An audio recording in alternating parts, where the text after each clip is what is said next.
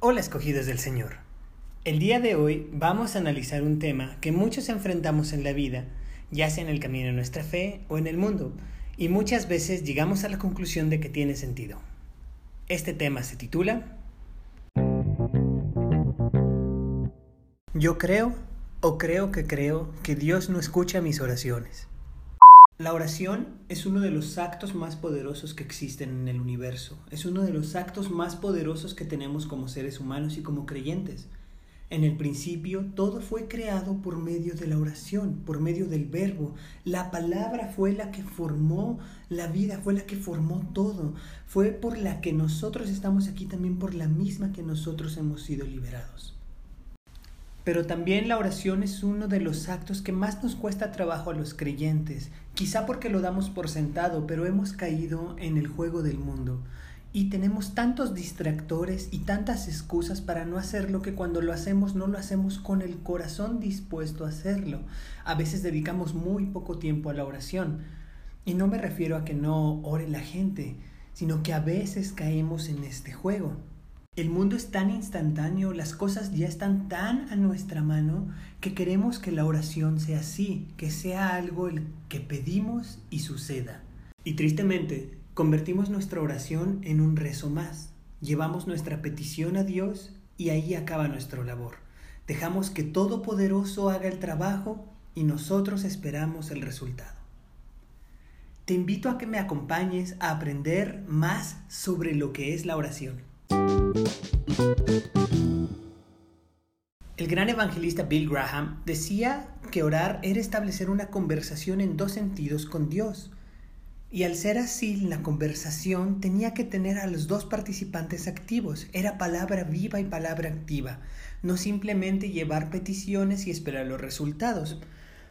Esto es dar a conocer o informar a Dios lo que nos está sucediendo en la vida, en el día a día comunicarle nuestros deseos, pero también es escuchar a Dios, hablar verdades a nuestro espíritu, vociferar a Dios la necesidad de ayuda, alabarlo, pedir alivio de nuestro dolor y también expresar gratitud y esperar su guía.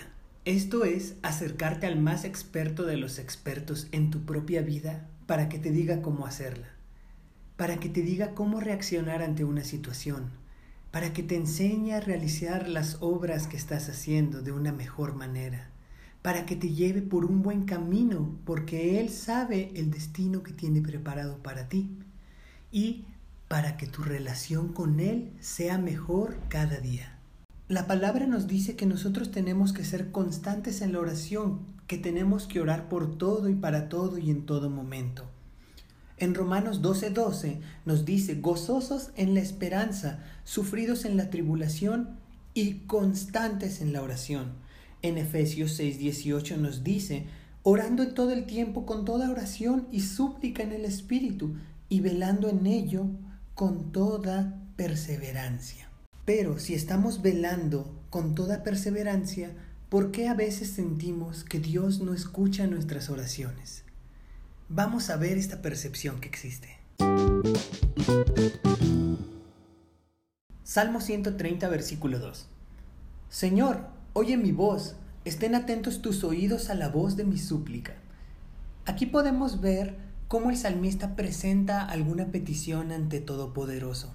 Y nos puede pasar a nosotros. Podemos poner el ejemplo en que yo oro y le digo, Señor, quiero que me des un millón de dólares y al no recibir el millón de dólares empezaré a sentir en mi corazón ese sesgo de que Dios no está escuchando mi oración. Salmo 55, versículo 1. Escucha, oh Dios, mi oración y no te escondas de mi súplica. En este salmo podemos ver que ya no es solo que no están los oídos prestos, sino que sentimos que Dios está escondiendo de nuestra súplica. Y si continuamos con este millón de dólares, nosotros al seguir constantes y no recibirlos, empezamos a sentir este congojo y esta tribulación en nuestro corazón de que no solo Dios no nos escucha, sino lo que necesitamos o creemos que necesitamos, no nos lo va a dar. Empezamos a ahorcarnos en decisión de si yo tomo el acto o dejo que Dios actúe de manera sobrenatural en el momento en que Dios quiera actuar. Isaías 55, versículo 8 y 9. Porque mis pensamientos no son vuestros pensamientos, ni vuestros caminos mis caminos, dijo Jehová.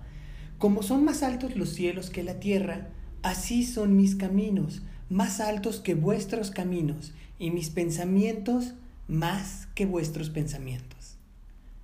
Dios tiene un plan perfecto para nuestras vidas. Él puede ver desde el comienzo hasta el fin y tiene muchas cosas que enseñarnos. Podemos pensar que sabemos qué es lo mejor para nosotros, pero los pensamientos de Dios son el transformarnos de nuestras tendencias terrenales humanas y crear algo divino a través de nuestras situaciones en la vida. Por ejemplo, en el caso del millón de dólares, yo solo lo quería porque tener un millón de dólares debe ser agradable en el mundo. Pero Dios sabe que tal vez un millón de dólares en mis manos pudieran ser un motivo de perdición para mi persona y para mi situación financiera. Si bien nosotros pensamos que pudiéramos pagar muchas cosas con este millón de dólares, Dios sabe que también te puedes dar excesos y esos excesos te pueden generar problemas. Y Él sabe que si lo que estaba en mi corazón en un inicio por ese millón de dólares pudiera ser un problema financiero, él va a proveer la solución para ese problema financiero, pero con un motivo, dar gloria para que eso sea de mayor bendición que solo pagar una deuda. Jeremías 29:11 Mis planes para ustedes solamente yo los sé, y no son para su mal, sino para su bien voy a darles un futuro lleno de bienestar. Dios conoce completamente lo que está en nuestros corazones y a Él le preocupa más que el tener un millón de dólares a que tú estés en relación con Él, a que tú estés bien con tus amigos, con tu familia, con tu entorno y que tú tengas este futuro lleno de bienestar. El plan de Dios no es mi plan en este mundo, el plan de Dios es mi salvación y es por eso que a veces algunas oraciones no se responden. Es por eso que algunas oraciones pueden quedar en que yo jamás consiga ese millón de dólares porque quizá mi corazón no está listo para tener ese millón de dólares. Y a veces la oración es contestada, pero no del modo en que nosotros esperábamos. Pero si lo vemos a retrospectiva, sí es del modo en el que lo pedimos. Les voy a poner un pequeño ejemplo. Cuando mi mamá se embarazó de mi hermana, mi hermana fue su primer embarazo, ella en algún momento estaba viendo una fotografía o una imagen donde aparece el niño Jesús. Y al ver al niño Jesús pintado de una manera muy hermosa, con el pelo rizado, rubio, los ojos azules, mi mamá ora al Señor y le dice, Señor, yo quiero que mi hija sea así como tu hijo. Y no me refiero a que mi hermana no haya sido bonita, mi hermana es muy guapa pero cuando nació mi hermana nació cubierta de fino vello alrededor de su cuerpo. Y en un primer impacto y como tu primer embarazo, mi mamá hasta se sintió más triste. Dijo, no, Dios no escuchó mi oración. Pasan los años y para que esa oración fuera respondida, y no me refiero otra vez a la belleza física, sino a lo que pidió mi mamá, tuvieron que pasar 29 o 30 años, porque es el momento en el que mi hermana se convierte al cristianismo. Y mi hermana empieza a aprender la palabra y mi hermana empieza a llevar la palabra a otras personas y empieza a ser de bendiciones para más personas y más personas y activa en el ministerio y para con su esposo y para con sus hijas y la sorpresa que mi hermana lleva a los pies de Cristo a mi mamá después de esos 30 años y en su momento las oraciones y ese actuar del Espíritu y de esa oración me lleva a mí, me lleva a mi hermano y empieza a llevar hacia más gente. Podemos ver que la oración como tal sí fue contestada, porque fue como Jesús, llevando ese amor y ese gozo y ese reposo y el Evangelio. Pero no fue contestada del modo en que saliera rubia, de ojos azules y pelos rizados. Dios conoce el plan que tiene para cada persona y lo va a llevar a cabo. Ahora, yo no sé qué oración sientes o no te ha contestado el Señor, pero Dios conoce Dios sabe lo que está haciendo y Dios tiene un plan perfecto para ti. Si te sientes en este momento preocupado y sientes que tu oración no está siendo respondida, no significa que Dios no te escuche.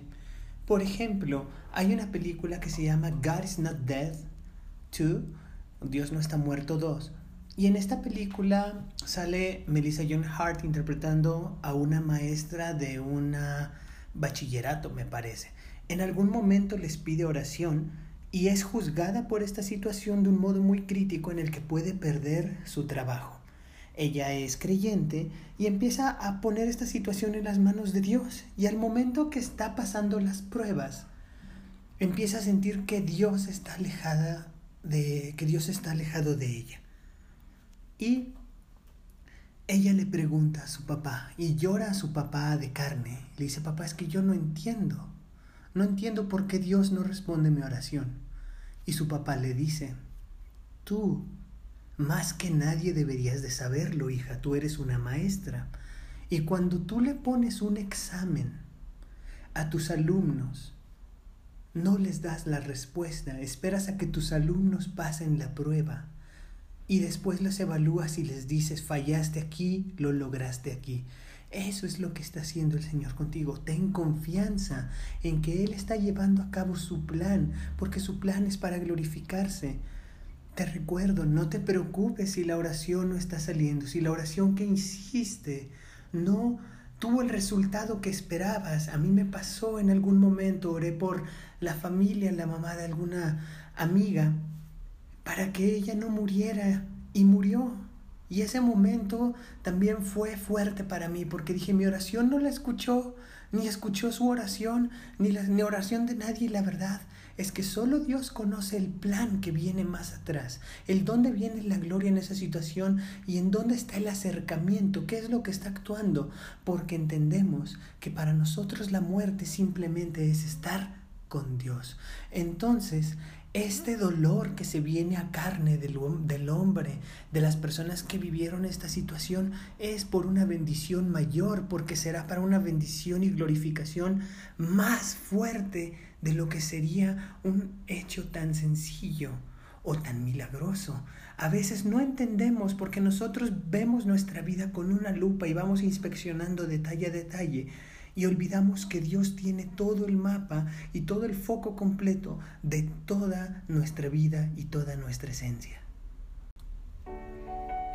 Y si tú has sentido esto, si tú has sentido que tu oración no ha sido efectiva, si tú has sentido que Dios no ha escuchado tu oración, yo te invito en este momento, en donde estés, a que le digas, Señor, aquí está mi vida, aquí está mi corazón.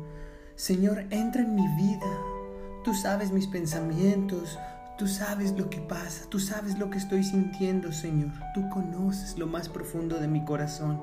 Abrázame con tu presencia. Señor, te abro el corazón, te abro mis ojos, te abro mis brazos. Revélame tus planes. Señor, yo reconozco que te sacrificaste y que volviste a la vida para darme un buen futuro. Y te confieso como el Señor de mi vida. Si tú hiciste esta oración, déjame decirte que en este momento Jesús está entrando a tu vida y te está guiando a ese plan. Dale gracias. Dile Señor, gracias porque puedo descansar en ti, porque puedo saber y confiar en que tú preparas lo mejor para mí. En estos momentos hay una fiesta en el cielo porque tú hiciste esta oración. Y déjame te digo que Jesús ha empezado a transformar tu vida. Dale gracias con todo tu corazón. Te deseo que tengas un día muy bendecido.